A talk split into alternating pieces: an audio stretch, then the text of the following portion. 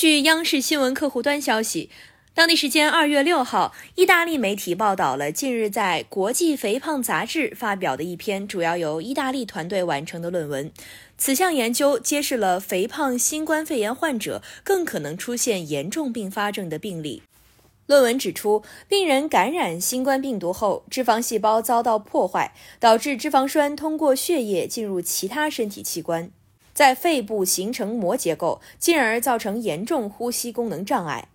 米兰国立大学教授恩佐尼索利补充说，感染新冠病毒的肥胖患者，尤其是内脏肥胖者，更容易出现因脂肪细胞死亡而引起的脂肪炎症。米兰国立大学指出，意大利和法国研究人员通过对十九例新冠肺炎死亡病例以及二十三名因其他疾病死亡的患者进行尸检研究，得出的上述结论。国际肥胖杂志创办于一九七七年，是自然出版集团旗下的医学期刊。感谢收听羊城晚报广东头条，我是主播于彤颖。